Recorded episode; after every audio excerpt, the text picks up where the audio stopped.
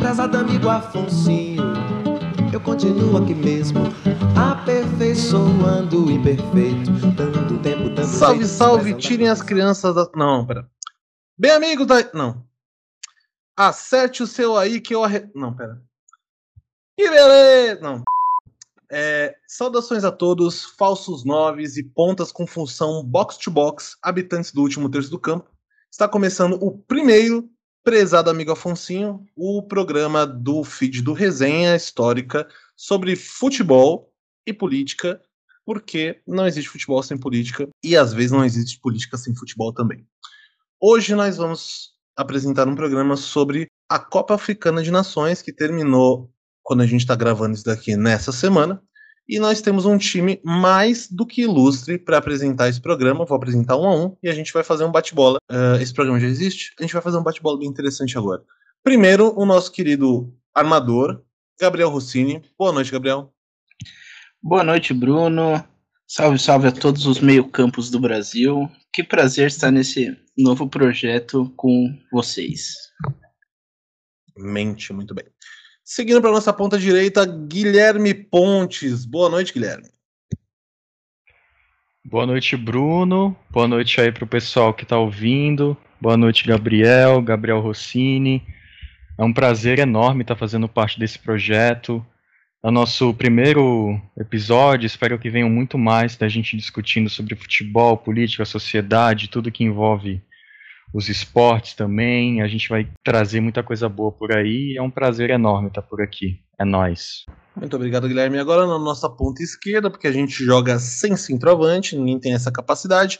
Gabriel Simão. Boa noite, Gabriel. Opa, boa noite, Bruno. Boa noite aos caros colegas. Queria deixar aqui uma primeira mensagem inicial de que só serve para se sentar nessa bancada aqui nossa quem já perdeu gol embaixo da linha. Quem faz gol de maneira repetida, repetida não serve para estar tá aqui. Então, se você é um furão, um fureba, um perna de pau, você é mais do que bem-vindo. Seja muito bem-vindo. E aqui, jogando como o 17 jogador, aquele do banco que nunca entra em campo, eu, Bruno Tatalha, como seu host da noite, da tarde, do dia ou da madrugada. Pois bem, galera, é, hoje a gente vai falar sobre a Copa Africana de Nações, que acabou, como eu disse, quando a gente está gravando nessa semana, num jogo mais do que eletrizante entre Senegal e Egito. Bom, vamos lá. Primeiro a gente vai fazer uma, uma introdução, porque a Copa Africana de Nações é um campeonato muito importante, ele é um campeonato FIFA, e eu acredito que seja até o único campeonato FIFA que tem na África em relação às seleções. É, ele é um campeonato muito tradicional, com muitos campeões tradicionais, e o Senegal ganhou pela primeira vez esse título nos pênaltis contra o Egito nesse último fim de semana. Gostaria que os nossos queridos pontas e armador comentassem sobre esse jogo em específico e o que mais eles quiserem sobre o histórico da Copa Africana de Nações. É, uma primeira coisa que é interessante falar é que a Copa Africana ela é mais antiga do que a própria Eurocopa em si. A Eurocopa começa a ser disputada ali, acho que nos anos 50, anos 60, enquanto a Copa Africana já vem desde o começo da década de 50, se eu não me engano. Está ligado em umas questões políticas muito mais profundas que acho que daqui a pouco a gente fala, né? E o Senegal Aí. amassou o Egito. Era para ter sido 4 a 0 se não fossem os goleiros. Não, exatamente, Gabriel. E a CAN, né? Copa Africana de Nações, ela é só uma das competições, né, envolvendo seleções no continente africano, né. A gente tem, além da CAN, tem a CHAN, que tem a sua especialidade em admitir, é, tipo, só jogadores que atuam no futebol do continente africano. Se eu não me engano, essa Copa começou na virada do século. E a gente tem também a Copa Africana de Nações Feminina, né? Que infelizmente foi cancelada em 2019, a, a, última edição não, não rolou, que foi cancelada. Diferentemente da Copa masculina, né, que só foi adiada, a feminina foi, foi cancelada, a CAF, a Confederação Africana de Futebol, só cancelou, não deu justificativa, falando que. A justificativa, na real, foi por conta da Covid, né? Mas, tipo, eles não especificaram mais nada se ia rolar o evento na, é, agora ou na próxima janela de, de semestre, e só, só fizeram isso. Mas a CAN em si ela é a, a, a competição mais famosa né, da, do continente. E a Copa Africana ela tem um, um, detalhe diferente das outras, porque a Eurocopa é a cada quatro anos, a Copa América era também. Só que a, a Copa Africana de Nações ela era bienal, né? Então, a cada dois anos tinha uma Copa, eu acho que foi até 2019, eu acho que aconteceu isso. E, e tem uma diversidade muito grande de países sendo campeões, né? Então, acho que isso deixa o, o evento muito mais legal. Eu sei que o Egito ele é um campeão. Ele é o maior campeão, né, Gabriel? Do, do da, da Copa. São sete taças para o Egito, cinco taças para Camarões, quatro taças para Gana, três para Nigéria, duas para Costa do Marfim, duas para Argélia, duas para a República Democrática do Congo, uma para Zâmbia, uma para Tunísia, uma para o Sudão, uma para Senegal, uma para Etiópia, Marrocos e África do Sul e uma para o Congo, o outro Congo. São dois Congos. Ao todo são 15 campeões é, de todas essas edições da Copa das Nações Africanas. Começou a ser disputada no ano de 57, tendo o Egito, que na época se chamava República Árabe Unida, ganhando da Etiópia por 4 a 0, uma primeira edição que foi disputada no Sudão. Na edição seguinte, em 59, é, foi disputado no Egito, e o Egito ganhou do Sudão por 2 a 1 E aí, na, edição de 62, sendo disputada na Etiópia, a Etiópia ganhou do Egito por 4 a 2 na prorrogação. Isso, foi ganho de 4 a 2 na prorrogação. E aí depois a gente teve Gana, Tunísia, Etiópia, Sudão, Camarões, Egito de novo, Etiópia, Gana, Nigéria, Líbia.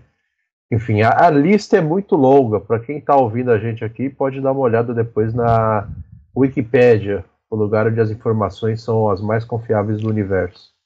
Fonte confia, né?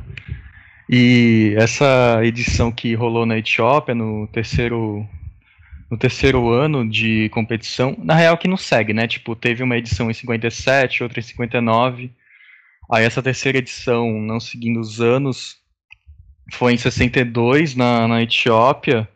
É, e, e é interessante para a gente entender o contexto com que a Copa Africana de Nações e a própria Confederação Africana de Futebol foi instituída, como elas surgiram, né? E isso remonta à própria Etiópia é, quando o imperador Haile Selassie é, governava o, o, país, ele foi um dos responsáveis pela criação da, da Confederação Africana de Nação e também da agitar a organização do, da Copa Africana de Nações. E isso a gente já pode chegar no tema do pan-africanismo, dessa ideologia, desse movimento que perdurou na, no continente africano desde o século XIX, o Gabriel pode trazer um, umas informações mais sobre isso. Ele tem o pan-africanismo, a Copa, né, em si, a Copa Africana de Nações tem um fundo ali da ideologia do pan-africanismo, né, Gabriel? Exatamente. Por que, que é importante a gente falar do pan-africanismo? Porque ele está intimamente ligado com a Copa Africana de Nações. É, Para quem não sabe, o pan-africanismo nada mais é do que uma ideologia em que ela acredita que a união todos os países ou povos do continente africano é, é o passo necessário a ser dado para a superação dos problemas raciais, sociais ou da influência imperialista em cima do continente africano. Então, a influência imperialista, a gente pensa logo no século XIX, quando os europeus invadem o continente africano e transformam esses países, esses reinos em colônias ou a gente pode falar também do tráfico negreiro, né, da diáspora negra do século XIX e retrocedendo até o século XVI, né?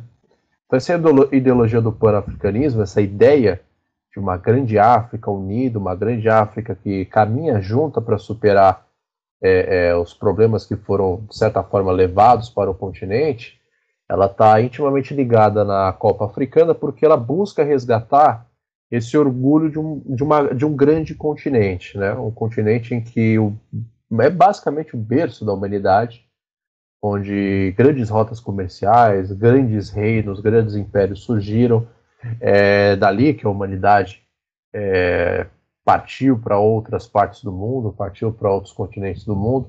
Foi onde grandes saberes foram construídos, grandes conhecimentos matemáticos, de história, enfim, de música, de danças, de tradição, de línguas, é, é de astronomia, de matemática, enfim, surgiram no continente africano. E o pan-africanismo busca fazer um resgate desses antepassados, desse passado glorioso da África, e trazer ele para um presente em que a realidade do continente é uma realidade pós-imperialismo, né, pós-colonial, onde ainda sofre grandes influências do, do, capital estrangeiro, principalmente, aqui a gente fala de Estados Unidos é, e outras potências do Ocidente, outras potências da Europa, mas que encontra no futebol uma forma de expressar as suas identidades as diversas identidades culturais e étnicas do continente africano. Então a gente consegue perceber isso muito numa coisa que a gente pode até comentar mais para frente, que é em relação às camisas das seleções. Né? Então as camisas das seleções do continente africano são sempre muito muito coloridas. Né? Não é uma camiseta que normalmente apresenta apenas uma cor. São camisetas que trazem é, uma boa variedade de cores. São camisetas muito bonitas mesmo, muito bonito mesmo. Dá vontade de você ter ali umas, umas seis ou sete da coleção que eles lançam para competição. Então a gente consegue observar, observar essa questão do orgulho é, nas camisas das seleções, nos jogadores que é, batem o pé, querem jogar a competição, então dizem não para os seus clubes na Europa e voltam para disputar a competição. É, enfim, é um grande evento. É um grande evento. O futebol ele consegue mostrar um poder muito forte na hora de reunir os países, reunir as pessoas para assistir ali uma realização de evento que acaba sendo uma celebração das culturas africanas, uma celebração do continente africano. Então, o panafricanismo sendo essa, essa ideia de, de um resgate, de uma construção é, do continente africano, caminhando com as suas próprias pernas, ele encontra é, é, caminho, ele encontra a voz por meio da Copa Africana de Nações. E a edição desse ano foi uma edição muito, muito boa, apesar do, do contexto da pandemia e, da, e do continente africano ainda sofrer com a falta de vacinas. Foi, foi uma celebração muito interessante de se observar. É, é, legal, você falou da, da questão do pan-africanismo, e tem um ponto que é importante também, porque o pan-africanismo ele é para além da África, porque é, primeiro que a coisa mais legal do pan-africanismo é que ele, embora tenha um movimento visualmente similar à generalização que a gente costuma fazer da África, ele é o, o evento exatamente oposto. Ele não é a, uni, a África como uma coisa só, mas como a união de vários povos diferentes porque são muitos povos diferentes. E é importante lembrar que o pan-africanismo ele também, é, entre aspas, prevê a ideia de, de do, dos povos uh, que saíram, os povos negros que saíram da África, voltando para a África. A gente tem, obviamente, nosso querido Marcos Garvey, um é, empresário, político, ativista jamaicano, que era adepto da ideia da, do, do pan-africanismo, da ideia de jamaicanos, todos pretos, são da África, voltam para a África porque é o lugar onde, onde você é você mesmo. E aí a gente comentou a, a, sobre as camisas. Se você for pegar as camisas da Jamaica, elas também têm muito do, do, do da herança das cores das camisas africanas. É, e aí eu queria levantar esse ponto também, porque é, a, não é só uma união de todas as Áfricas, ela é uma união de todos os povos negros, de todos os povos vindos da África. Isso inclui, é, inclui a Jamaica, inclui Cuba, que é uma grande, que é uma grande república com uma população negra muito grande, o próprio Brasil e vários outros pontos importantes. E acho que essa questão de afirmação do, do pertencimento ao seu país na, no continente africano, isso se fez muito presente é, no começo da competição, lá na década de 50. A gente tem que lembrar que esse contexto, né, a década de 50, 60, 70, até os anos 2000, né, são, até hoje inclusive, né, na real, são, é um contexto de, de lutas anticoloniais. Então os países estavam ascendendo suas revoluções contra suas, sua, suas antigas colônias, seus, desculpa, suas, suas antigas metrópoles. E isso, é, essa questão da afirmação da identidade, por exemplo, sei lá, do, do Senegal ou do Egito, isso apareceu na, nas primeiras edições quando eles davam preferência na convocação de jogadores que atuavam no futebol do continente. Então, tipo, a gente está pegando caras que jogam aqui, que tem o nosso estilo de jogar futebol, para jogar uma competição gigantesca que a gente está estruturando para jogar uma, os países que que tem esse pensamento do pan-africanismo de se libertar das metrópoles e estamos aqui construindo esse essa não essa bolha, né, no caso, tipo, essa resistência, né? A gente pode ver a Copa Africana de Nações como um reduto de resistência e afirmação das identidades é, africanas dentro do futebol. Como a gente tem também a questão de usar o futebol como propaganda para o nazismo, para o fascismo que a gente viu na Itália. A Itália, por exemplo, ganhando a Copa de 34, 38, onde o Mussolini, onde a política de Estado do Mussolini estava ali presente diariamente no, no, na concentração da seleção, inclusive, com ameaças e etc. A gente pode ver que o futebol e a política tanto de Estado quanto da, da população sendo feita no cotidiano, no dia a dia, é muito presente. E o, e o espaço que o futebol é, oferece reserva para que isso seja exposto, para que isso seja explorado, é, é gigantesco. Uma coisa interessante para quem está assistindo a gente aqui se atentar, porque a primeira edição é do ano de 57, né? O Egito ganha da Etiópia por 4 a 0, uma edição que foi disputada no Sudão. É, e em 51 tem a independência da Líbia. No ano de 56, Marrocos, Sudão e Tunísia se tornam independentes. E em 57, ano da primeira edição, ocorre a independência de Gana. Em 58 a de Guiné, e aí nos anos ainda no ano de 1960 tem uma tem uma bela lista de países que se tornaram independentes. Daqui a pouco eu falo ela, mas é importante para ilustrar como que a competição está ligada diretamente em um contexto e uma época de grandes lutas, grandes lutas por autodeterminação. Né? Então a gente tinha no hemisfério norte, ainda tem, né? Essa pataquada sobre autodeterminação, liberdade dos povos, é, iluminismo, liberdade, ideias, qualquer, qualquer palhaçada aí que, que venda curso na internet. É, no entanto, o continente africano ainda era visto como um continente colonial, né? Um continente atrasado. Então a ideia de manter uma colônia, de manter um império, ainda era muito presente naquele contexto não só no continente africano, mas no Extremo Oriente também as potências europeias mantinham as suas colônias. A gente pode falar do caso do Vietnã, pode falar do caso da Birmânia, pode falar do caso das Filipinas, enfim, tem um monte de, de colônias europeias no Extremo Oriente também. Então a competição do, de futebol ela surge justamente em um período em que o nacionalismo, a criação de identidades nacionais na África, estava é, em plena ebulição e ela permaneceu assim durante todo o restante do século XX. Né? Então é, é um, um, detalhe interessante que a gente não, não pode deixar passar despercebido.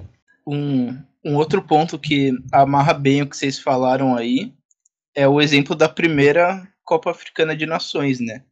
Que foi pensada para as quatro, os quatro países fundadores da, da CAF, né? A, Confederação Africana de Futebol, que era o Egito, o Sudão, a Etiópia e a África do Sul. Só que a África do Sul queria convocar apenas jogadores brancos por causa do apartheid. Então esses outros países decidiram excluir a África do Sul do, da competição. Então, desde o começo é, é uma resistência mesmo que, que a Copa Africana de Nações representa para o povo africano. É uma questão política, gente. Não, não tem jeito. Caio Ribeiro estava errado desde o princípio. Sempre Thiago Leifert também. Os sapatenistas estavam errados. É, é... engraçado, é importante porque essa questão do, dos jogadores brancos e tal, a gente também tem uma outra questão na África que é muito importante, que tem muito jogador é, africano que é, é que ou a maioria dos grandes jogadores africanos, os maiores jogadores africanos, eles precisam da validação da Europa, e a gente tem uma grande quantidade de jogadores nascidos na África ou de, de origem africana que jogam por seleções europeias, né? A seleção é, da França, que foi campeã de 2018, ela era uma seleção preta. E 98 também, né, mano? A gente tem esse exemplo também, né? Que misturava é, todas as colônias que, que a África teve, né, ao longo da sua história. Todas as seleções a, a, a Inglaterra França, né, também. É. Inglaterra, Inglaterra, Inglaterra, Tem, Inglaterra tem uma relação muito interessante com, com as colônias que ela tinha aqui na América Central. Então é muito comum você ver jogadores negros na Inglaterra é, de pais jamaicanos, por exemplo. Sim, o aquele cara que joga no Manchester City, o, o Sterling. Sterling, Isso, é. ele Sterling inclusive é, é jamaicano, né? Ele foi para Londres, lá para o Reino Unido, para Inglaterra, bem pequeno, né? Bem jovem. Sim. E a seleção da França, cara, eu não lembro de uma seleção francesa, né? A partir de 98, que é a nossa geração, digamos assim, em que dos 11 jogadores, 29 eram filhos de imigrantes vindos de alguma ex-colônia da França ou diretamente é, nascidos na África que foram para a França muito pequenos e que acabaram se naturalizando e foram convocados pela seleção nacional. Então, assim, não, o futebol europeu, ele até nisso, ele, ele usou e usa da África, né? Olha, eu tô com a lista aqui de de convocados da Inglaterra para a Copa de 2018 com ascendências estrangeiras. Aí tem o Ashley Young, que o pai dele era da Jamaica, o Danny Rose, avô da Jamaica, o Danny Welbeck, pai de Gana, é, o Dele Ali, o pai são da Nigéria, o Fabian Delph, ascendência de, da Guiana, o Gary Cahill, avô da Irlanda, Harry Kane, é, o pai dele é da Irlanda, o Lingard, Jesse Lingard, é, avô de, os avós são de São Vicente e Gran, Granadinas. O Walker, né, o lateral Kyle Walker que joga no City, tem ascendência jamaicana, outra uma jamaicana. O Sterling, que a gente mencionou agora há pouco, já, é, nasceu na Jamaica. E o Loftus, é, Loftus Cheek, acho esse nome maravilhoso. Muito bom nome para jogador de futebol. Ah. O pai dele é da, da Guiana. Entre outros né, atletas que. Essa lista é de 2018, obviamente, mas se a gente puxar atualmente, o time da Inglaterra com certeza tem, tem mais atletas, né? É, e a França e... não, não tava para trás, né? Tinha Mbappé, Kimpembe, Mendy, Sissoko, é. Kanté, Dembélé, o, o próprio Martial, Pogba, o, o Dombele. O Mendy, inclusive, né? Eleito o melhor goleiro do mundo atu é, atualmente, recentemente. Ele nasceu na França, né? Jogava na, na, nas divisões inferiores lá da França e foi, foi pro Chelsea recentemente. Mas ele nasceu na França e ele joga pelo, pelo Senegal, né? Foi inclusive campeão agora junto com o Mané, com o Koulibaly, que joga na, na Nápoles, xerifão do Nápoles na zaga. O Diallo, que joga no PSG. E tem outros jogadores que eu não lembro agora de cabeça. Mas é recheado de jogadores que jogam em times grandes assim na Europa. Aí tem também o inesquecível Karim Benzema, que é argelino, né? Bom... Exato. Inclusive Zidane, né? Zinedine Zidane. É, o maior jogador da história da França é filho de argelino. Eu, o, o Gui falou da, da Guiana e a gente não pode esquecer do Sidorf, né? O Sidorf é nascido no Suriname, né? Vizinho nosso aqui. Sim. O, de, o Davids também. E, e, tem outros jogadores que são descendentes de surinameses que fizeram história pela seleção holandesa, né? Nunca é, ganharam um título, mas fizeram história. Sim, tem, tem, tem a primeira Euro que o Sidorf e o Davis foram disputar, acho que o Raija, que também estava lá, que treinou o Barcelona do Ronaldinho depois, que teve ali uma, umas grandes discussões, ou grandes Ele é filho de surinameses também. É, um grande vazamento para a imprensa de separações racistas dentro da seleção da Holanda, né? Então você tinha ali o Dennis Bergkamp, tinha outros craques da seleção da Holanda, lá o, o Frank, o irmão dele lá, os De Boer, tinha o Van der Sar também, era um grande time, mas tinha esse vazamento na imprensa de questões racistas, né? Tem uma, até uma foto famosa de um, de um almoço deles durante a concentração da Eurocopa ali de 96, sei lá, acho que era Euro de 96, em que os jogadores negros holandeses estão separados dos jogadores brancos holandeses, né? E aí é, é, é uma foto polêmica. Tem, tem até um, um, vídeo, se eu não me engano, que é do. Esqueci o nome. Me ajuda aí o nome do canal lá do YouTube, que é bom pra caramba sobre futebol. É... Os donos da bola. Não. Ah, de craque Neto. Não, não, não. Copa é, 90. Peleja, Peleja, Peleja, Peleja. Peleja fez um, fez um vídeo sobre essa foto e trata dessa questão racista que teve ali durante aquela Eurocopa para a Holanda. Então é um, é um exemplo, é mais questão, um exemplo. Mano, questão racista não falta, né? A gente teve, quando o Lukaku jogava na Inter de Milão, aquela carta que os torcedores da Inter mandaram para enviaram, né, para ele é, sobre aquele caso no jogo contra o Cagliari, né? Que eu posso até ler aqui uns trechinhos se vocês deixarem. Por favor, por favor. Essa, essa, essa, carta aqui é. Putz, cara, essa carta fala tanto com o Brasil. Dessa ah. vez passa, vai lá, Guilherme. Tá. é da curva norte, curva norte, né? Traduzindo. É, eles começam: Oi, Rumelo. Nós estamos escrevendo em nome da curva norte. Sim, os caras que te, que te desejaram boas-vindas na sua chegada a Milão. Nós sentimos muito que você tenha considerado racismo o que aconteceu em Cagliari. Você precisa entender que a Itália não é como, não é como diversos outros países europeus onde o racismo é um problema real. Nós entendemos que é, entendemos que possa ter parecido racismo, racismo para você, mas não é isso. Na Itália, nós fazemos algumas coisas só para ajudar os nossos times e, e fazer com que o adversário fique nervoso. Não por racismo, mas para desestabilizá-los. Ou seja, futebol é a terra de ninguém, né? Não só aqui no Brasil. O povo que pensa assim tem que. É, nós somos uma torcida organizada multiétnica, tem até amigos que são, né? E nós sempre recebemos muito bem jogadores de qualquer lugar. No entanto, nós sempre utilizamos esse artifício contra jogadores de outros times no passado e provavelmente vamos continuar utilizando no futuro. Aí eles falam: não somos racistas, assim como os torcedores do Cagliari não são.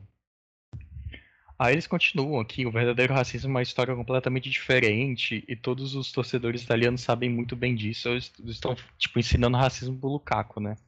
O cara que concedeu uma entrevista que joga pela seleção belga, mas que quando vai mal ele é considerado congolês, né? Que ele tem descendência da República Democrática do Congo e quando ele joga bem ele é europeu, né? Então, só citando esse exemplo do Lukaku, né? Como inclusive o norte da Itália, ele, ele tem muito disso, né? O tem esse embate do norte do sul, dos times do norte do sul, quando os times vão, do, do sul vão jogar na no, no norte, chegam lá, principalmente em Milão, assim, é, eles colocam as torcidas colocam uma faixa bem-vindos à Europa, né? É um bagulho absurdo. Não sei, se, não sei se vocês já viram algo parecido. Eu não, eu não, não manjava disso daí. Mas eu lembrei agora de uma coisa também, que eu falei da Copa de 2018, que eu dei uma olhada aqui. Basicamente, da seleção francesa, você tem o Loris, o Giroud, o Griezmann e o Pavard. De resto, ninguém ali é, é descendente de francês de longe. Todo mundo, todos os outros 19 é, ou são descendentes de árabe ou são descendentes de africanos. Mas é, eu lembro uma imagem muito forte para mim que era da final da Copa de 2018, que era França e Croácia.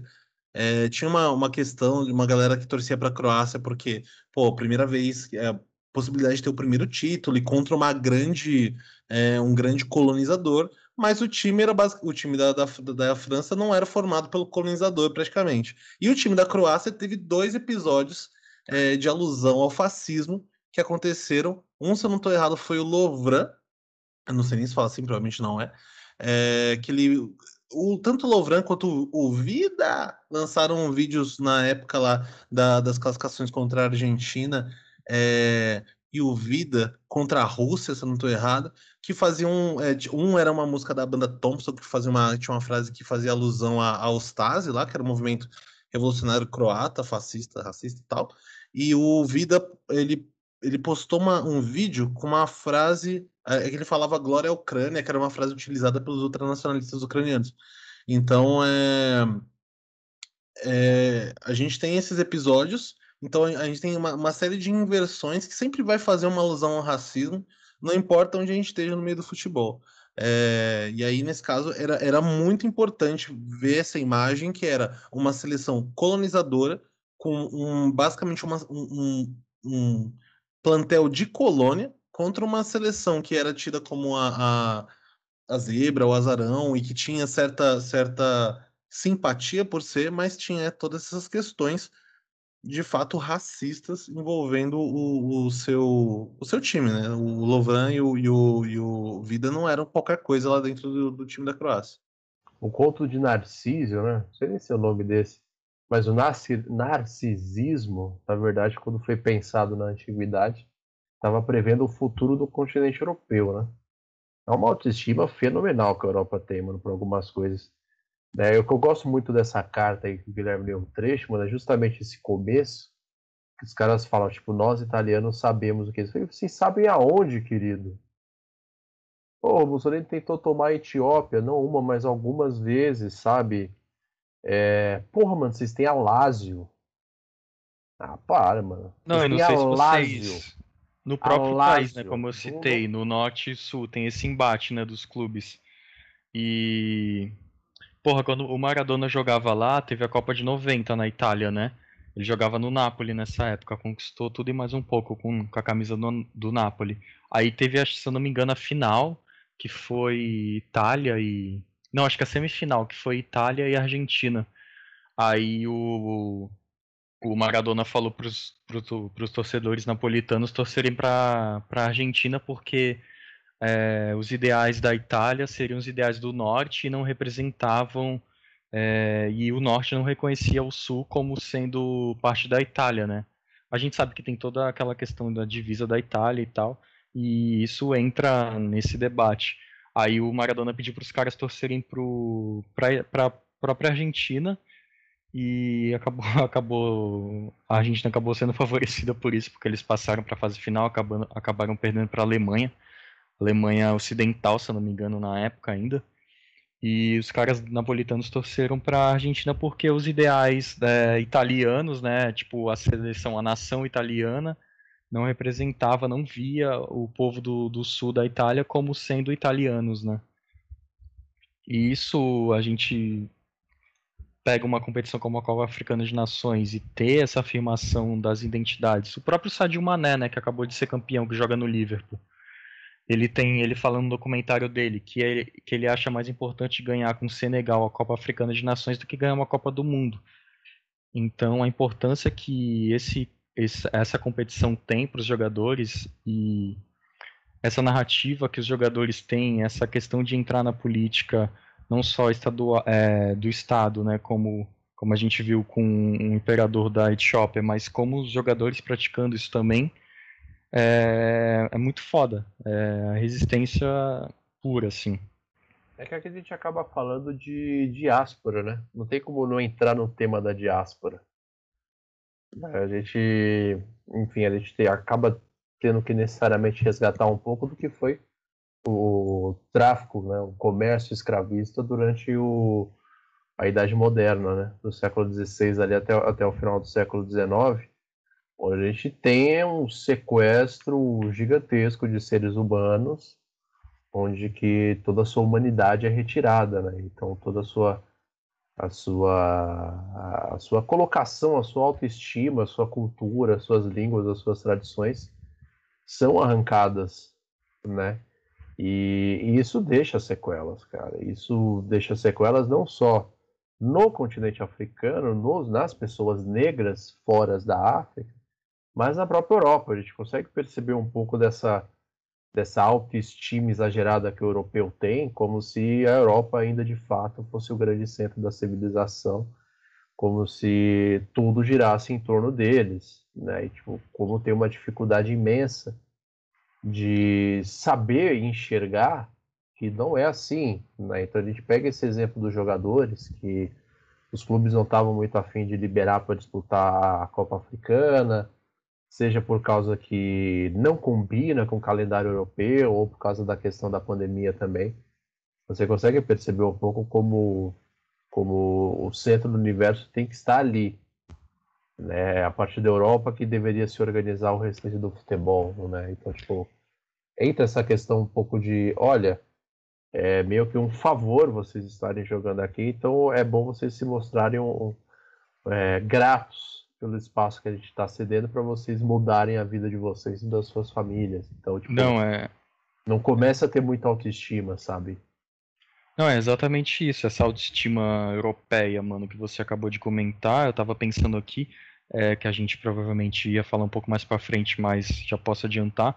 É a questão do jogador que vai jogar. O jogador sai de um país africa, é, do continente africano e vai jogar na Europa. Aí o cara, tipo, dá certo. O que, que é dar certo né, na vida e tal, mas, tipo, mais raso possível agora. Tipo, o cara vai e faz sucesso, por exemplo. Aí é porque ele se adaptou ao jogo europeu e, e se ele não dá certo é porque ele não conseguiu se adaptar e ainda tá com as raízes do, do da África nele, sabe? Algo assim. A gente, se a gente pesquisar, tem principalmente da mídia inglesa, tem muitos jornais chamando o continente africano de Dark Continent, tipo o continente sem luz, né? Então eles são a luz, o puro discurso colonizador, né, do colonizador, em essência, só que no futebol agora. Então, tipo, o cara sai do continente sem luz, aí vai pro, pro continente da luz, da razão, e encontra no futebol o sucesso da vida. E se ele não encontra o sucesso da vida no futebol, jogando bola lá no, nos clubes da Inglaterra, ele é porque ele não não perdeu, não tipo conseguiu se adequar ao modo europeu de, de jogar bola, o modo europeu de viver, o modo europeu de pensar, o modo europeu de, de fazer as coisas, enfim. É duas coisas que eu queria falar sobre isso. A primeira delas é que a Inglaterra, no final do século XIX, inventou o jogo do qual nós estamos discutindo aqui, fora da mesa tática, chamado futebol. Os ingleses inventaram. E mesmo passado mais de um século, eles são terrivelmente ruins nesse jogo e só ganharam uma Copa do Mundo e se acham o pica das galáxias. E com a pior formação tática da história. É, E com um grande roubo contra a Alemanha, né? Nossa senhora. Nossa senhora. É, é impressionante. E você vai pegar a Premier League, que é o campeonato mais badalado hoje. Quem são as principais estrelas? Não são ingleses, cara. Não é um- Curiosamente. Curiosamente, curiosamente, as grandes estrelas das principais ligas europeias não são. Pelo menos a gente está falando de Espanha, a gente está falando de Inglaterra, a gente está falando de, de França, né? Mas ali fecha no PSG, Itália também, porque não? A Alemanha sempre acaba ficando um pouco fora do radar, né? Mas é, você vai ver as principais estrelas não são inglesas. Salah e com a- Mané. Não, é, eu, Mané. eu ia falar disso agora. Eu tô com a Salah, lista de, Mané e Firmino, cara. de artilheiros aqui, por exemplo. Tipo, o Salah tem 16 gols na temporada, nessa temporada da Premier League pelo, pelo Liverpool. O Mané tem 8, tá ligado? Vamos Aí pra- segue, pelo, segue pelo Diogo Jota, que é um, um português também que joga no Liverpool, sabe? Só É, vem um cara inglês que é o Vardy do Leicester City, que tá com 9 gols. Aí depois, tipo, o Cristiano Ronaldo, outro português, tá ligado? Inglês, E assim é, inglês, inglês do time do Liverpool que eu lembro agora dos titulares, é só o capitão, camisa 14 ali, o Henderson. De resto, a dupla de zaga é o Van Dijk. Se eu não me engano, é, o Van Dijk também tem uma ascendência aqui sul-americana. É, vale pesquisar a, a origem do Virgil van Dijk. Tem o, O cara, cara que faz negro. dupla de zaga com ele, eu tô pesquisando aqui, mas É ele o- não é inglês também. O, o Joel Gomes é camaronês, que fez dupla com o Van Dijk muito tempo ali na zaga, ele é camaronês. É o trio de ataque, um não, é o Matip, mano. É o Isso, Joel Matip. Matip. O Joel Matip, ele é camaronês. Ele- também. É, ele, tipo, ele nasceu na Alemanha, mas ele é camaronês. Sim. É, então, o Joel Matip. O Joel Gomes também. O Joel Gomes acho que é reserva, ele é camaronês. Aí você pega Salah e Mané, as grandes estrelas da Premier League, ali do lado do De Bruyne e do Pep Guardiola. É, são africanos. um senegalês e o outro egípcio, que se enfrentaram no último domingo. É, Bob Firmino, Roberto Firmino, brasileiro. Maior segundo atacante da história da humanidade, segundo Exato. Klopp. Mano, eu não Exato. sei, eu acho um absurdo isso, velho. Você isso pega- representa. Não, não, não, deixa, eu- deixa eu falar, mano. Não, é um, é um bagulho. É o meu Não momento. Não, não, eu não sei se vocês já viram uma bandeira que tem no, no estádio do Liverpool que fala, tipo, sim senhor, só que em espanhol. Aí tem, tipo, o Firmino, tá ligado? Os caras não sabem nem o, o- o idioma que a gente fala, mano, pelo amor de Deus. É interessante É, é- porque, é porque a nem o argentino, nem o argentino sabe. do inglês. Nem o argentino sabe, cara. Não, é, mano. Porque é engraçado essa essa questão que o Guilherme falou do, ah, do africano que não se dá bem na Europa, ter, ter essa questão de essa justificativa das raízes e tal. É uma coisa que a gente conhece de cor, né? É, o exemplo, inclusive, mais, mais recente, eu acredito, o mais importante dos últimos anos, em relação a jogadores que não conseguiram largar, entre aspas, largar o jeito brasileiro de jogar e se adaptar ao, ao modo europeu, é o nosso querido Gabriel Golo, o Gabriel Barbosa, Gabigol, do Flamengo, que simplesmente não, não deu certo na Inter, não deu certo no Benfica, mas, assim, eu queria que ele continuasse não dando certo em outro lugar. E a gente sempre viu casos assim, o, o próprio o próprio presidiário Robinho, que, que é, jogava, sempre jogou muito bem no Santos, ele não conseguiu exercer o mesmo futebol. No, no, no Manchester City ele teve até um, boas temporadas, mas quando ele foi para o Milan não conseguiu exercer um bom futebol, no próprio Real Madrid não exerceu um bom futebol. E, e existe essa questão de ah, você não consegue se adaptar ao jeito, o jeito, o bom jeito de jogar futebol, como se é, Itália certo, fosse, um, fosse um exemplo, né? É, teve um ano desse aí que não foi nem para a Copa do Mundo. É, E, e pode aí- não ir de novo, tá na É, repescagem. foi em pode- 2018 e não vai de novo. É, pode, pode trombar com Portugal aí e pode ficar fora da Copa de novo. Foi campeão europeia ano passado e corre o risco de não disputar a Copa em novembro. E é quatro vezes campeão do mundo. E o, o- o Porto, na Europa mesmo, quem, quem, quem tem é, exercido uma função de, de, é, de, de revelar estrelas mesmo é Portugal, né? De, de, de grandes jogadores. João, o João Félix não tá jogando muito bem, mas era uma jovem promessa, o próprio Cristiano Ronaldo, o Diogo Jota tal. É, são muitos jogadores import... os, os jogadores mais importantes da Europa que são europeus geralmente têm sido portugueses. É, Ou E- espanhóis, né? A Espanha tem conseguido revelar algumas boas promessas. o Barcelona não tem, não tem outra forma de jogar bola. Ele precisa revelar, senão ele não, ele É. não tem dinheiro para comprar ninguém. O, Ba- o Barcelona é o Santos que tem uma igreja neogótica na Ele sua se cidade. tornou o Santos. Exatamente. Ele copiou o Santos. Desculpa, Só vou responder a Santos, hein? per... Desculpa, Gui, desculpa. Só vou responder a pergunta do Gabriel aqui. A mãe do Van Dijk nasceu no Suriname. Aí, ó. E o Mais pai é um. holandês. O Suriname um. tá exportando futebol para tudo quanto é canto, Mais né? Que galera? isso? Suriname e Maranhão estão de frente pro Caribe, Falando- cara. O Maranhão tem muito mais raízes com o Caribe do que com o restante do Brasil, cara. Por exemplo, é, o pessoal que tá aqui comigo na bancada, pra quem tá ouvindo em casa ou na cadeia, é, pesquisa aí a camisa do Sampaio Correia. Vê as cores. O escudo do Sampaio Correia. O reggae do. Maranhão, mano. Cabeça de gelo. Exato. Então, tipo, é, tem uma conexão muito íntima com a diáspora negra. É, tem uma Você- conexão muito acho que o Bruno- com uma ancestralidade O também. Bruno acabou de comentar sobre exportar jogador. A gente sabe como- muito bem como é isso, né? A gente é um puta de um celeiro de jogadores, de craques da bola, que são comprados na categoria de base. Às vezes, o, tipo, o próprio Rafinha, mano. O cara surgiu na seleção brasileira, muita gente nem conhecia o cara, tá ligado? O próprio Ederson, goleiro da, da seleção do Manchester City. O cara vazou daqui, sei lá, jovem pra caramba, não chegou nem a atuar no, no profissional quase. Então os caras, tipo, já tem olheiros aqui e já levam uns caras Leva muito jovens lá pra Europa. Não, fora uma galera que se queima às vezes na Europa e a gente nem sabe que. Lembra tinha um, um jogador do, do São Paulo que, é, que foi pro Chelsea, muito jovem, era, não, não era, era Lucas Lucas Piazon. Piazon. O Lucas Piazon, ninguém sabe, acho que ele tá, se não tô errado, no Eintracht Frankfurt. Não, É, o- não tá o tudo Olivo- isso não. Ou ele rolou pra. pra ele, ele foi parar na, na, na Bundesliga em algum, em algum momento, mas ele foi comprado pelo Chelsea, ainda muito novo, e a gente mal teve contato com ele. Ele jogou na, na seleção de base, nunca chegou para a seleção principal. Mas. E é um, um dos exemplos de jogadores jovens. Se você, for pensar bem, o, a, os queridos gêmeos, Rafael e Fábio, a gente foi meio que saber quem era Rafael e o Fábio já no Manchester United. Porque eles só jogaram na, no Fluminense na base, se eu não tô errado.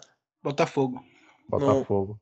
No, Botafogo. No Botafogo, eles são Botafogo. Inclusive, um deles tá agora no Botafogo. E, e o outro tá no Nantes. É o. o, o... É, deles tá no. Então, você falou do Lucas Piazon. O Lucas Piazon foi vendido com 15 anos e ele brigou com o São Paulo para sair do São Paulo. Com 15 anos e ir pro, pro Chelsea. O Coutinho foi um caso parecido também, né? Ele É. jogou pouco no Brasil.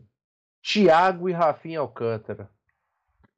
Esses já estavam lá, né? Eles, é. não, eles não, não chegaram a jogar aqui. Nem- Eles na nasceram na. Espanha, né? Eles Então. chegaram a jogar um tempo no Flamengo, antes de ir pro Barcelona. O Bazinho, né? Carioca e tal. Sim, mas essa mundo. questão da exportação é interessante a gente ver que não é só aqui no continente sul-americano, né? Tem essa questão no continente africano. Ah, eu, sim. eu acabei de mandar uma notícia aqui pra vocês do, do PSG que lançou uma escolinha em Ruanda. Então os caras já estão ali na fazendo a fábrica, aí pega os jogadores jovens, os destaques já levam pra Europa, já moldam os caras lá do com jeito de jogar lá da Europa e aí tipo, meu, os caras crescem, aí não tem identificação quase nenhuma com o país de origem, sabe? É o, Sim, é o a- discurso do colonizador na escolinha de futebol também. É, e, é, e a rota de entrada, que é, é muito interessante, né? Da África para Europa. É França ou Portugal que esses jogadores entram no, no cenário do futebol europeu. Então, no caso do Drogba, por exemplo, é, ele entrou pela França. Entrou pelo Olympique de Marseille, se eu não me engano. Depois que ele foi, foi para o Chelsea. É, esqueci o nome do, do jogador que foi camisa 9 do, do Porto até pouco tempo atrás. Mas o Samuel Eto'o, o Eto'o, é, não preciso apresentar quem é o Eto'o, ele, ele entrou na Europa pelo, pelo, pelo Mallorca da Espanha, né? Então sempre tem essas rotas já, já estabelecidas para esses jogadores entrarem depois em grandes palcos do futebol europeu ou em grandes times, dependendo se eles já estão num país com, com maior expressão. É, o Brasil tem essa relação com Portugal também. Os jogadores ou vão para o Benfica, para o Porto, ou então eles são comprados por um grande time, tipo Barcelona Inter, e esses times emprestam esse jogador para o Benfica ou para o Porto. É, mas uma coisa que a gente tá, tá chegando e não chegou até agora nisso é justamente essa questão do, do pensar, né? Que é muito interessante, porque o que funciona é o pensamento europeu, então a forma do europeu pensar o futebol, ou a forma do italiano pensar o entendimento sobre racismo, e você precisa tirar isso do seu corpo quando você vai para esses grande, grandes centros, sabe? Então você precisa aprender a pensar. Então, a forma como você pensa não funciona. Eu acho que entra muito naquilo do estereótipo que o jogador africano tem na Europa. Ser um cara veloz ou fisicamente forte. Um cara que não pensa o jogo, né? Que não pode Exatamente. atuar em posições de confiança. Por exemplo, Isso. goleiro, zagueiro, tá ligado?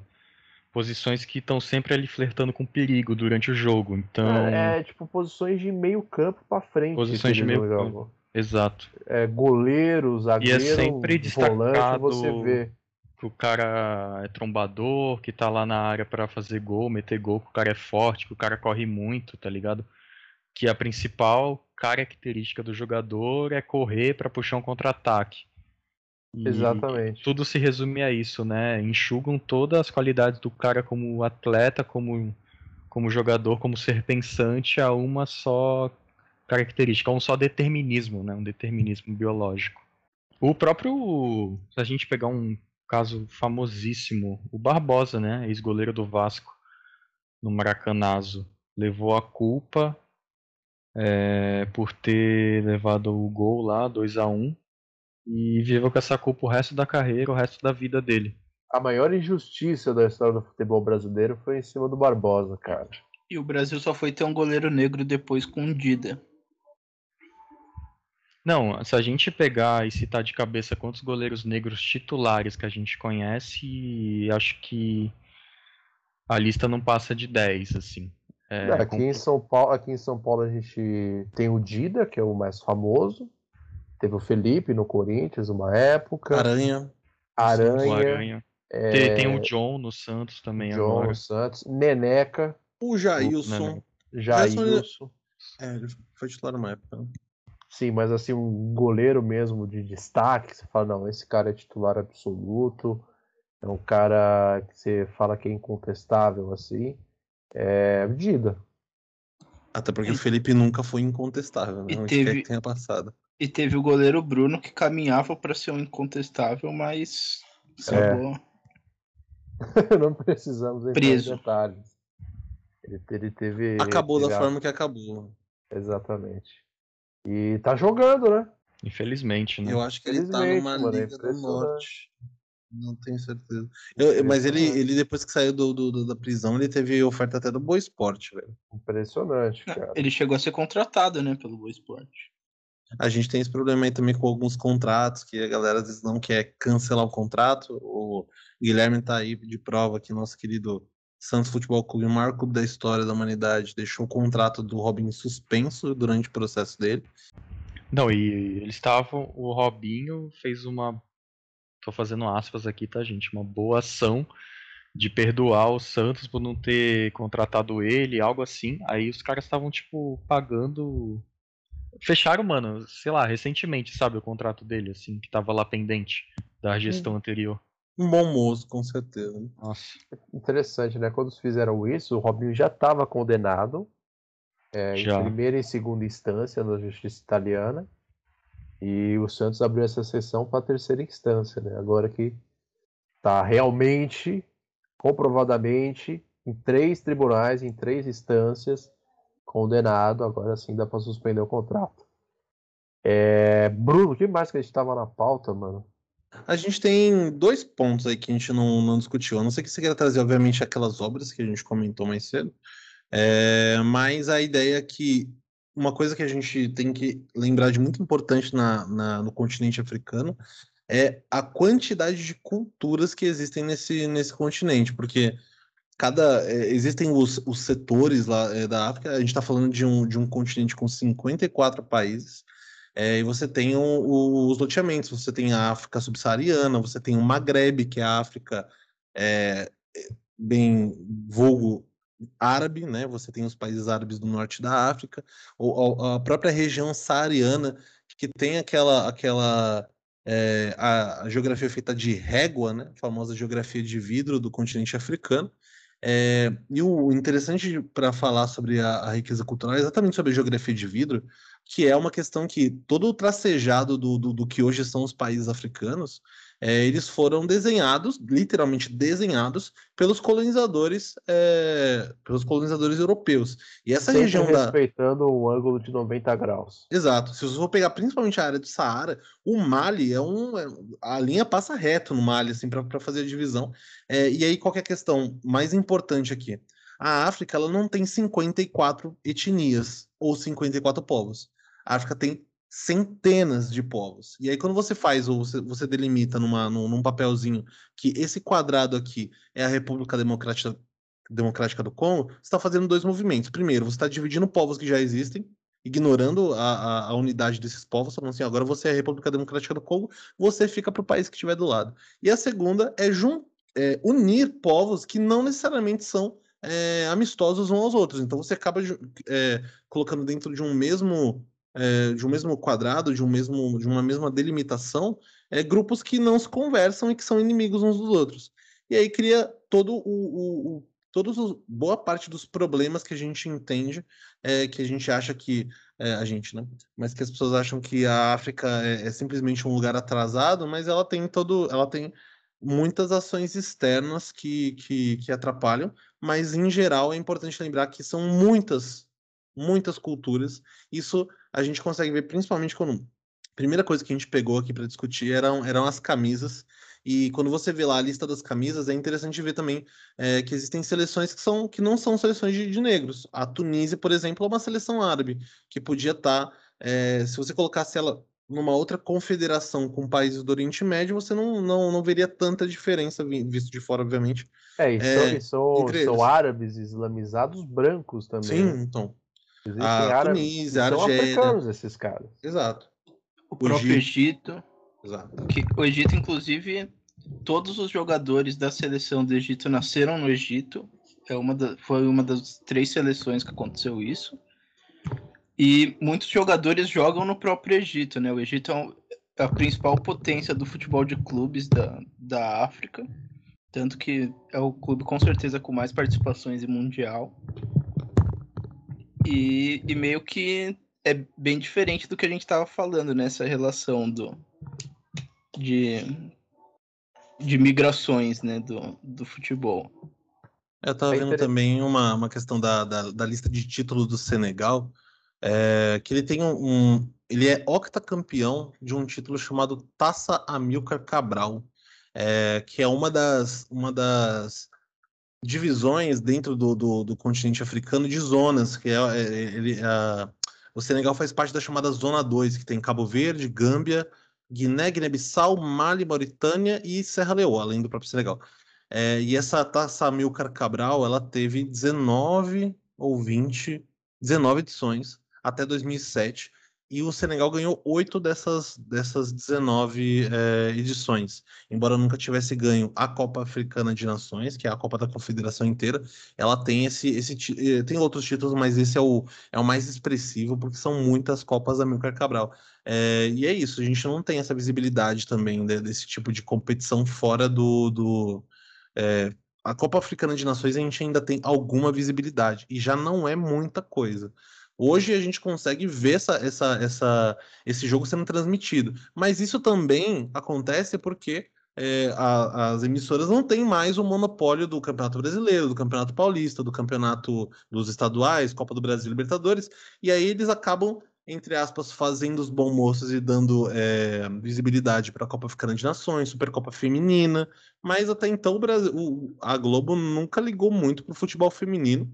Boa parte do, do, do, do que se tem de divulgação do futebol feminino veio da Band, na época que o Luciano do Vale estava vivo.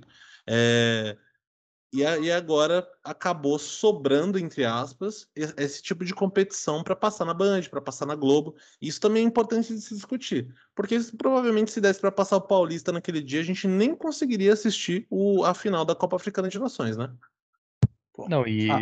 os jogos foram pouquíssimos, né, que eles transmitiram também. Teve não sei quantos jogos durante a fase de grupos e depois na fase de mata-mata que eles só transmitiram, tipo, pouquíssimos jogos. Eu não tenho o número exato Ah, aqui, mas A Band só transmitiu os jogos de final de semana. é, então. E eu acho que transmitiu um só durante a semana.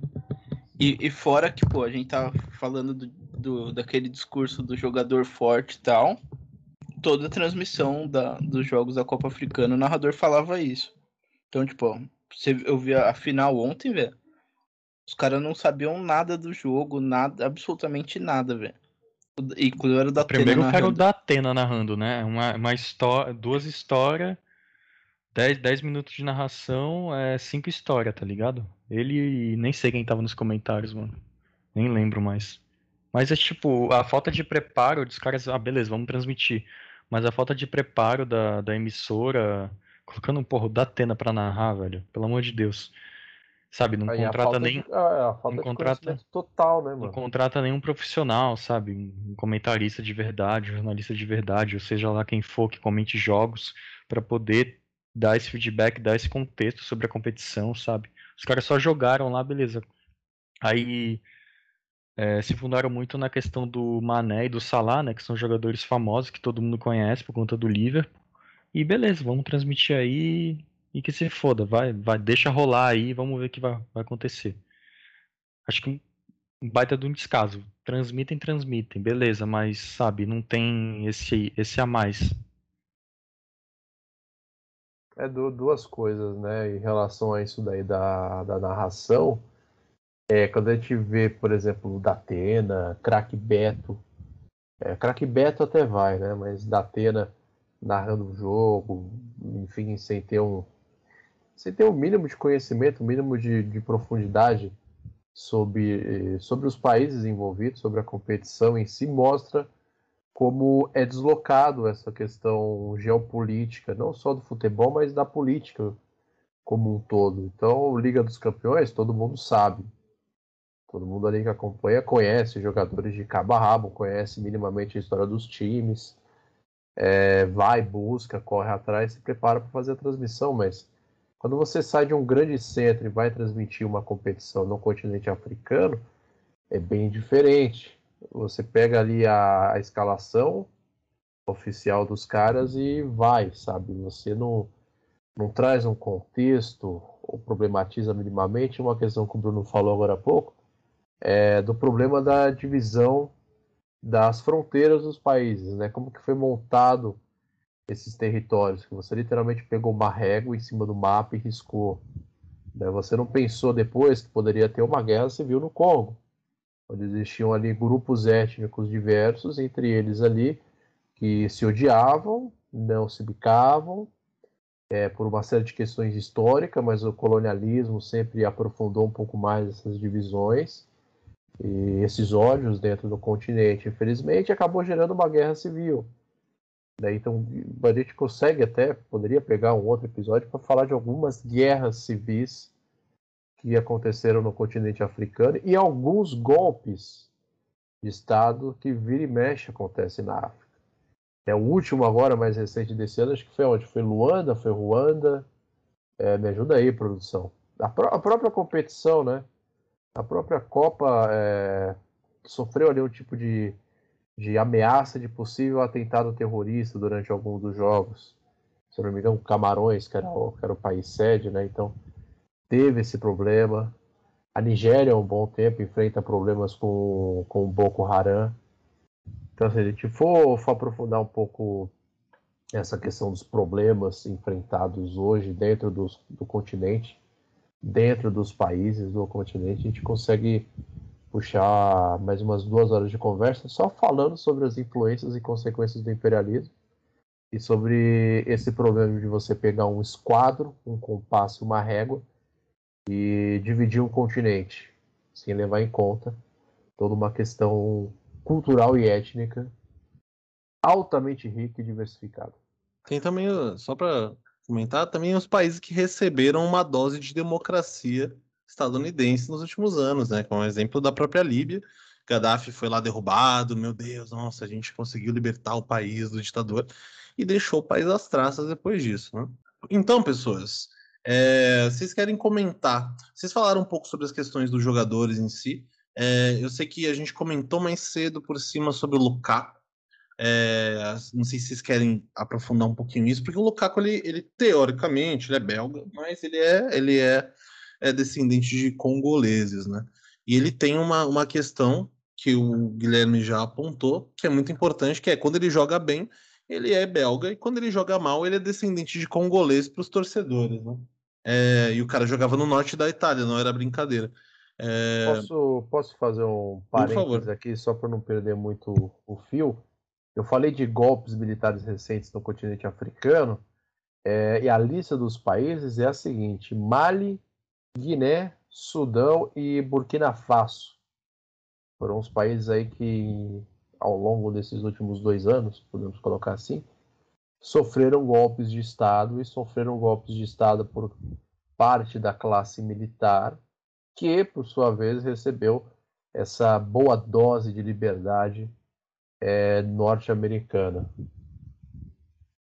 Vocês são livres para serem miseráveis agora. Mais alguma coisa, meus queridos? Comentários finais. Eu queria que alguém falasse do jogo um pouquinho, porque foi um puta jogo. É, antes de falar do jogo, é, os livros. A gente tinha, tinha falado sobre dois livros. O primeiro deles aqui é Fugir da Grande Noite, Sair da Grande Noite.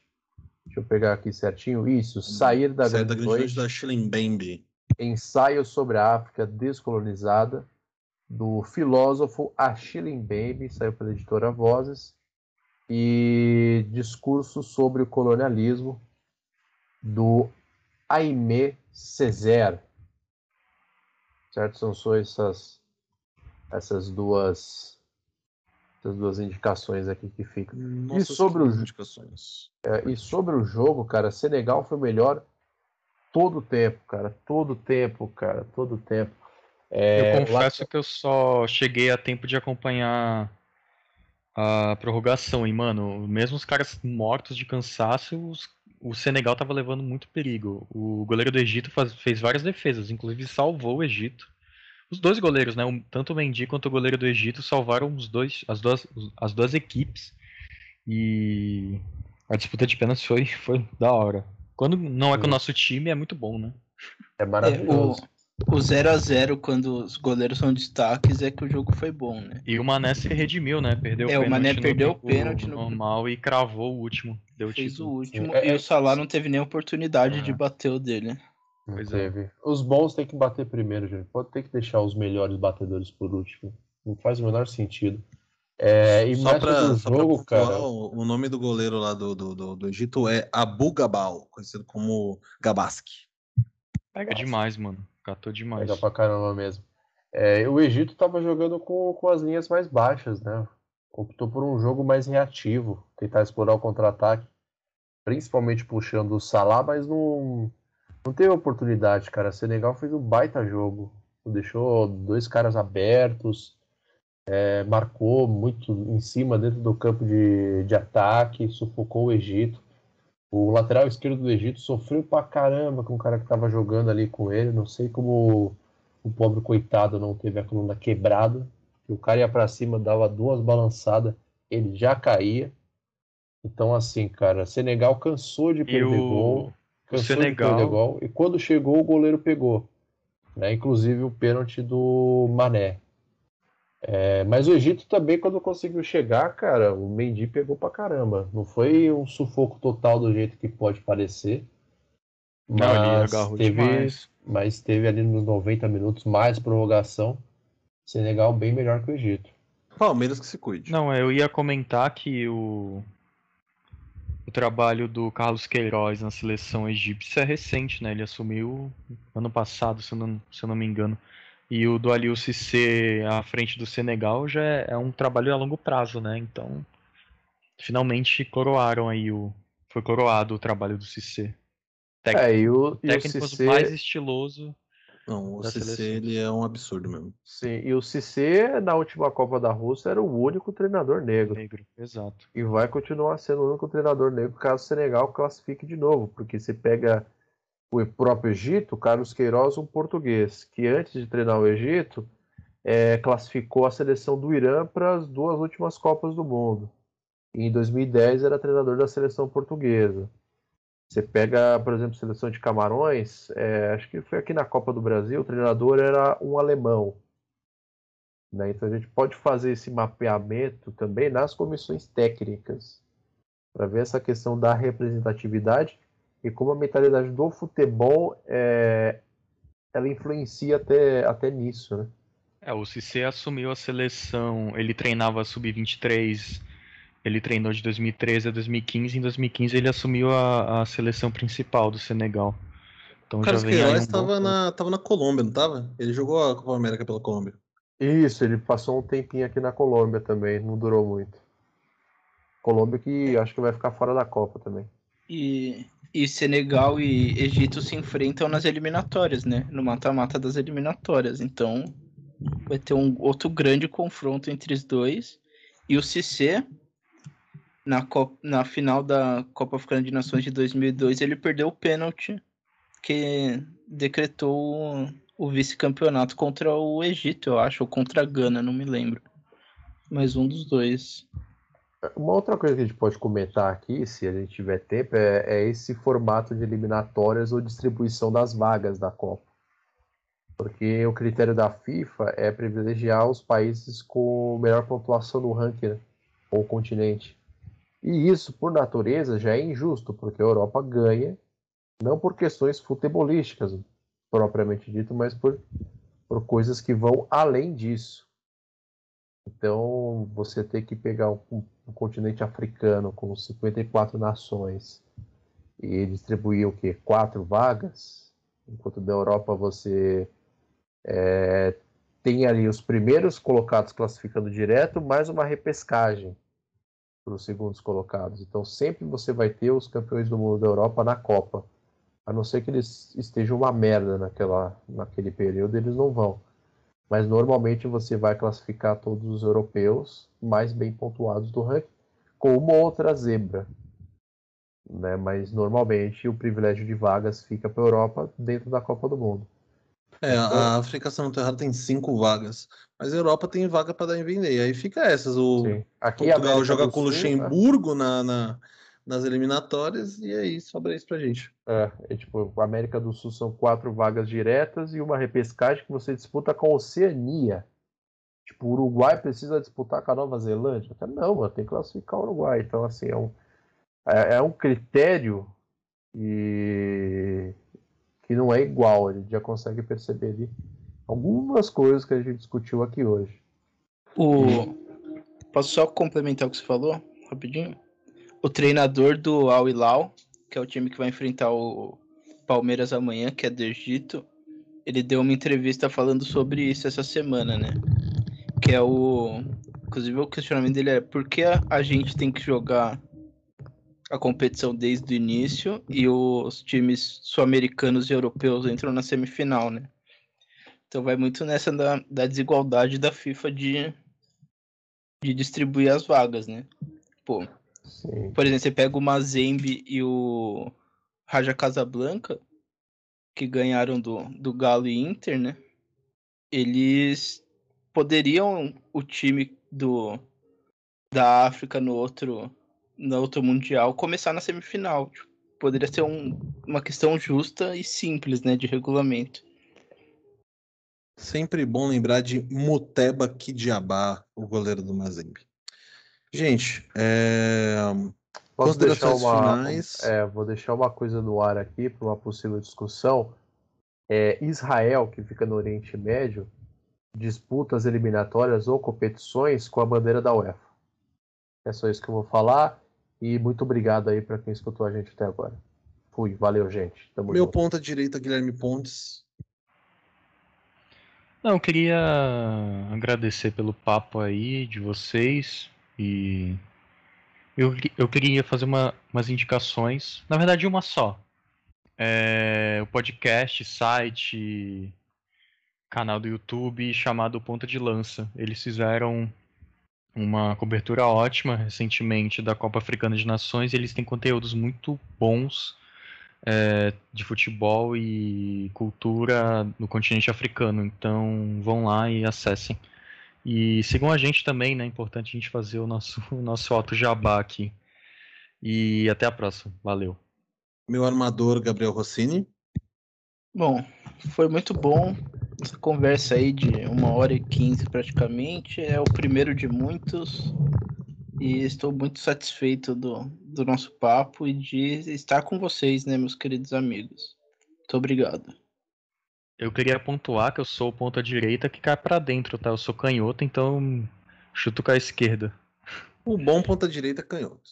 Eu, aqui como 17 jogador, sempre com o lema entre brigar e bater o pênalti, eu prefiro ajudar na briga. Me despeço de vocês nessa noite, tarde, dia ou madrugada maravilhosos em que você está ouvindo esse podcast. Tomara que esse seja o primeiro e não o único episódio. Se vocês vão saber, se vocês estiverem ouvindo isso daqui. É, muito obrigado a todos os nossos titulares do time do Resenha, os titulares absolutos do Resenha. Sigam o Resenha Histórica no Spotify, no Apple Podcasts, no Google Podcasts, no Castbox, no Pocket Disco Cast Motherfuckers, em todos os lugares que for possível. É, siga a gente nas redes sociais, Instagram, no Facebook ainda não, porque o Facebook morreu, é, mas Acompanhe, a gente tem outros programas, tem o Redação Resenha, que aparentemente vai ao ar toda segunda-feira, ou a cada duas segundas-feiras. É, o nosso programa titular que volta em breve e mais algumas novidades que estão por aparecer. No Instagram a gente também tem o Nova Gazeta Resenha, onde a gente fala muita bobajada. De vez em quando a gente dá um boletim sério sobre o Big Brother. É, agradeço o Gabriel Simão, Gabriel Rossini, Guilherme Pontes, eu sou Bruno Tatalha. Esse foi o primeiro prezado amigo Afonsinho. Abraço para Afonsinho e tenham um ótimo momento. Muito obrigado. Desprezando a perfeição, que a perfeição é uma meta defendida pelo goleiro que joga na seleção. E eu não sou Pelé nem nada. Se muito for, eu sou um dos Tostão fazer um gol nessa partida não é fácil, meu irmão. Entrei de bola e tudo.